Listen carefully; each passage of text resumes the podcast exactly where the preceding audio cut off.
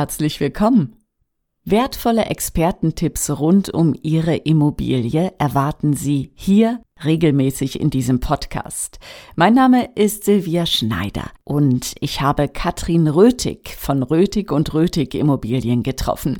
Sie betreibt seit vielen Jahren gemeinsam mit ihrem Mann Thomas ein Immobilienbüro in München. In der heutigen Folge geht es um den Wohnungs- bzw. Hausverkauf. Wenn Sie das vorhaben, gibt es einiges zu beachten. Um die Corona-Vorschriften einzuhalten, haben wir das Interview mit Abstand in einem großen Raum geführt. Schön, dass du da bist. Ja, freue mich auch, Silvia. Sehr wir schön. kennen uns ja schon länger, deswegen duzen wir uns. So ist es, genau. Jetzt sag mal, also jetzt habe ich eine Wohnung, jetzt habe ich ein Haus und möchte es verkaufen. Brauche ich wirklich einen Makler? Du musst dir eher die Frage stellen, brauchst du keinen Makler? Schaffst du es tatsächlich, alle nötigen Schritte bis zum Ende, bis zum Verkauf, bis zur Übergabe alleine zu meistern? Die Frage musst du dir stellen. Reicht es denn nicht, wenn ich, ich sag mal, einfach eine Anzeige schalte, dann kommen doch Interessenten herbeigelaufen, dann gibt's Besichtigungen und da ist doch dann sicher einer dabei, der dann kauft. Mhm, ja, könnte man denken. Also zuallererst einmal, es geht wirklich um viel Geld. Es geht nicht nur um viel Geld, es geht in den meisten Fällen sogar um den höchsten Vermögenswert von dir, von, von unseren Kunden. Und das heißt, wie gehe ich damit um? Mache ich das alleine? Schaffe ich das? Habe ich die nötige Erfahrung? Kannst du die Frage mit Ja beantworten? Dann bist du jemand, der wahrscheinlich sehr viele Immobilien hat, der sehr oft schon was verkauft hat, der auch sehr oft gekauft hat, also auch mit der Brille des Käufers an die Sache rangeht. Ähm, wenn das so ist, das heißt, du verkaufst im Jahr zwei, drei, vier, fünf Sachen, dann würde ich sagen, ist es okay, dann kannst du das machen. Allerdings wirst du schon merken, wirst du eben nicht einfach nur ein Inserat in irgendeine Zeitung oder in eine Immobilienbörse setzen, sondern du wirst ganz anders an die Sache rangehen. Und das wage ich jetzt zu bezweifeln, dass jemand, der wirklich ein oder zwei Immobilien in seinem Leben besessen hat, dass er das schafft. Das klingt dann jetzt so, als könnte man das nicht so einfach aus dem Handgelenk schütteln. Ehrlich gesagt, nein, kann man nicht. Also die meisten Privatverkäufer versuchen das. Die machen dann ein paar Fotos mit der Handykamera, die ja schon meistens äh, eine ganz gute Qualität haben, ähm, stellen, wenn es gut läuft, noch einen Grundriss ein und paar Sätze und dann versuchen sie es mal sozusagen auf so einer Internetplattform und warten ab, was passiert. Das ist natürlich einfach schon mal ehrlich gesagt ein grober Fehler, weil erstmal muss die Vorarbeit gemacht werden und da setzen wir an. Wenn ich mich für einen Makler, eine Maklerin entscheide, wie geht ihr vor? Das ist so ein bisschen wie beim Arzt. Das heißt, wir treffen uns im Objekt und besichtigen die Immobilie. Wir versuchen also eine Aufnahme zu machen äh, vom Patienten. Und das bedeutet, wir schauen uns die Immobilie genau an, am besten im Beisein auch der Verkäufer, um einfach auch zu erfahren, Historie der Immobilie, eventuelle Mängel oder Vorteile oder Nachteile bestimmte Struktur im Haus zu erfahren.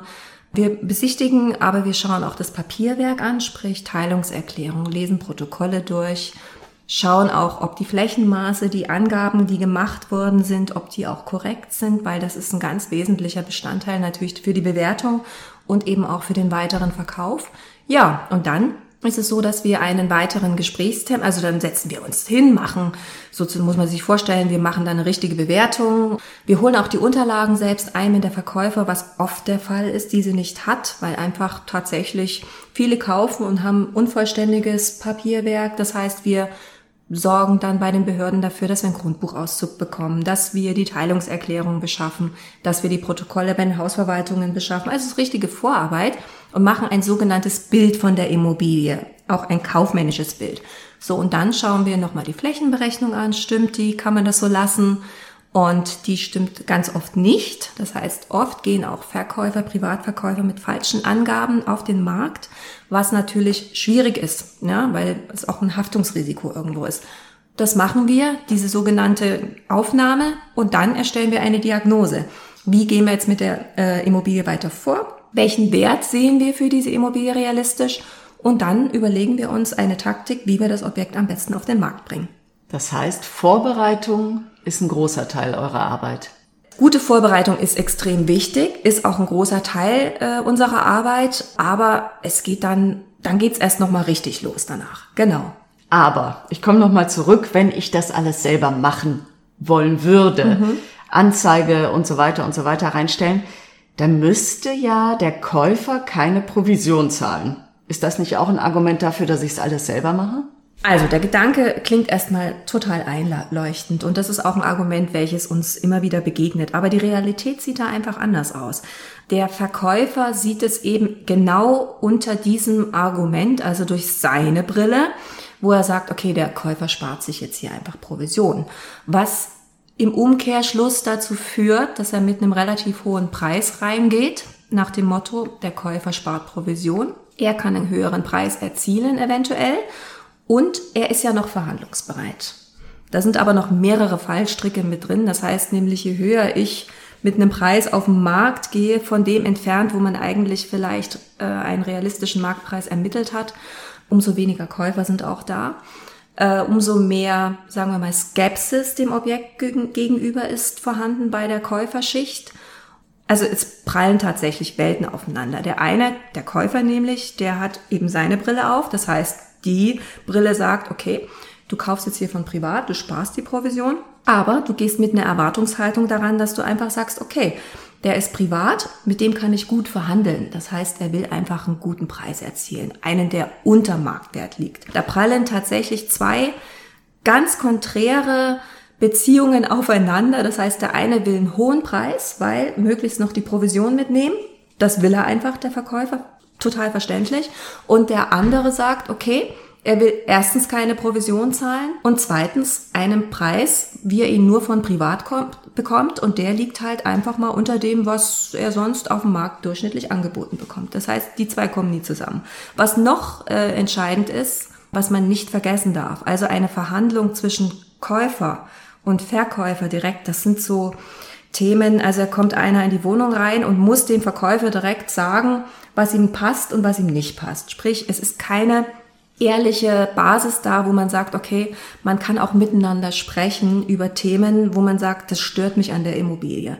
Weil keiner oder die wenigsten sagen einen direkt ins Gesicht als Verkäufer, du, mir gefällt nicht, wie du die Küche eingebaut hast, das ist für mich ein Nachteil, sondern es wird immer gelobt aber wir als Makler sind genau dann dazwischen, wo wir sagen, okay, wir können diese Faktoren auch wirklich beeinflussen und sagen, okay, dann lass uns drüber sprechen, was stört dich an der Immobilie, wo sind deine Probleme, wie können wir das lösen? Und so weit kommt ein Käufer mit einem Verkäufer in der Regel nicht. Also das sind einfach Themen, wo man sagt, du brauchst einen Verhandler, einen Vermittler, der auch bestimmte Dinge für dich regelt. Und das ist auch beim Privatverkauf nicht möglich. Das heißt, es kommt dann nicht zum Verkauf.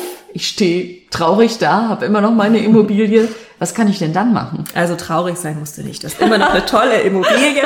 Ähm, du musst dir bloß überlegen, genau, was kann ich dann tun? Ja, du hast also Ganz kurz, ich reiß noch mal an, was ähm, wir suchen ja auch ab und zu im Alleinsuchauftrag für Kunden. Sprich, ich schaue mir dann die Immobilien an, die für die in Frage kommen könnten. Und das bedeutet, dass ich auch oft mit Privatverkäufern im Kontakt bin. Ich höre dann von denen die Odyssee, die die so erlebt haben während ihrer oder die Erfahrung, die sie einfach gemacht haben. Und die sind, ich reiße es mal ganz kurz an. Das heißt, die haben eben das Objekt inseriert, genauso wie ich es beschrieben habe, sprich teilweise echt mit falschen Quadratmeterangaben, weil sie es nicht besser wussten, einfach so, wie sie es damals gekauft haben, ja. Dann Fotos gemacht, einigermaßen okay, ja, aber ein Profi würde es anders machen. Wir engagieren immer einen Profifotografen, ja, und Teilweise kommt er auch zweimal, wenn wir nicht zufrieden sind. Damit es einfach der erste Eindruck zählt und der erste Eindruck sind die Bilder und das muss einfach sitzen. Und ja, was passiert mit den Leuten? Die stellen es online, dann passieren dann wirklich so Sachen. Ähm, es kommen Leute, die geben sich als Makler aus. Es kommen Privatinteressenten, die einfach nur mal gucken wollen. Das kommen Leute, die haben tatsächlich Interesse an der Immobilie, können aber nicht finanziert werden. Dann kommen auch andere Themen auf. Das heißt, Du musst dir jetzt vorstellen, du stellst das Inserat rein, du gibst, manche geben sogar die Adresse an, also gibst sehr viel Information preis und dann kommen diese E-Mails, beziehungsweise wenn du möchtest auch kommen, können die dich anrufen, wenn du deine Telefonnummer hinterlegt hast. Das heißt, du bist erstmal offen. Und dann kann dich jeder kontaktieren. Ich weiß nicht, ob du weißt, was ich meine, aber es gibt auch Leute, die meinen es nicht ernst, ja. Ist das, äh, sprichst du von dieser, ich glaube, das heißt Besichtigungskriminalität oder irgendwie sowas? Ist ja, das, das? das, ist eben auch ein ja. Thema. Das heißt, ja. es gibt Leute, die kommen, äh, das habe ich auch gehört von Privatverkäufern tatsächlich mit Koffern, äh, wo was drin ist, was man nicht annehmen sollte. Das passiert, ja, die einfach eine Anzahlung machen wollen und einfach das gibt es. Ich habe persönlich es selber noch nicht erlebt, aber ich habe diese Geschichten erhört, gehört. Das ist allerdings ja, das ist eine Geschichte, aber generell stelle ich mir vor, junge Frau will ihre Wohnung verkaufen, macht die Tür allen Leuten auf, ich weiß nicht, wer kommt. Die können mhm. alles angeben an Adresse, die können am Telefon alles sagen und das ist schon, wäre schon für mich ein Grund, um einfach zu wissen, ich will wissen, wer kommt in meine Wohnung oder auch in die Wohnung meines Mieters, wenn ich eine vermietete Eigentumswohnung verkaufe. Ich möchte da Sicherheit haben, ja. Das ist wirklich ein großes Thema. Es ist ein großes Thema, aber nicht das Hauptthema. Alle stellen fest, die privat verkaufen, es ist wahnsinnig zeitintensiv, weil das Telefon immer klingelt, beziehungsweise ständig E-Mails kommen und man tatsächlich merkt, okay, viele Interessenten, aber am Ende des Tages, was ernsthaft ist, relativ wenig, ja. Klingt jetzt für mich so, als hätte ich darauf überhaupt keine Lust, auf all dieses äh, drumherum. Das heißt, Makler oder Maklerin. Genau, dieses und genau das, was du sagst, ähm, äh, darauf habe ich gar keine Lust, kommt genau ganz oft an diesem Punkt bei den Leuten und deswegen genau Makler oder Maklerin und das ist auch aus meiner Sicht äh, wirklich die schwierigste Aufgabe, den richtigen passenden Makler zu finden, weil wir wissen alle, äh, meine Branche genießt nicht den besten Ruf, das ist einfach so. Und insofern ist es natürlich auch deswegen oft der Gedanke zu sagen, man versucht es erstmal selber. Ja, ganz ehrlich, das verstehe ich auch, es nachzuvollziehen. Und insofern ist es trotzdem es wert, wir haben ja heute genügend Medien, sich zu informieren, äh, sich vorher Gedanken zu machen. Wenn ich eine Maklerin, einen Makler haben möchte, sollte er natürlich zu mir passen. Da hast du sicher ein paar Tipps für uns, oder? Ja, habe ich ganz viele Tipps für euch oder für Sie und für dich. Aber das ist äh, relativ viel. Ich würde sagen, das wird ein neuer Podcast. Freue ich mich aufs nächste Mal. Vielen Dank, Katrin Rötig. Sehr schön. Danke, liebe Silvia.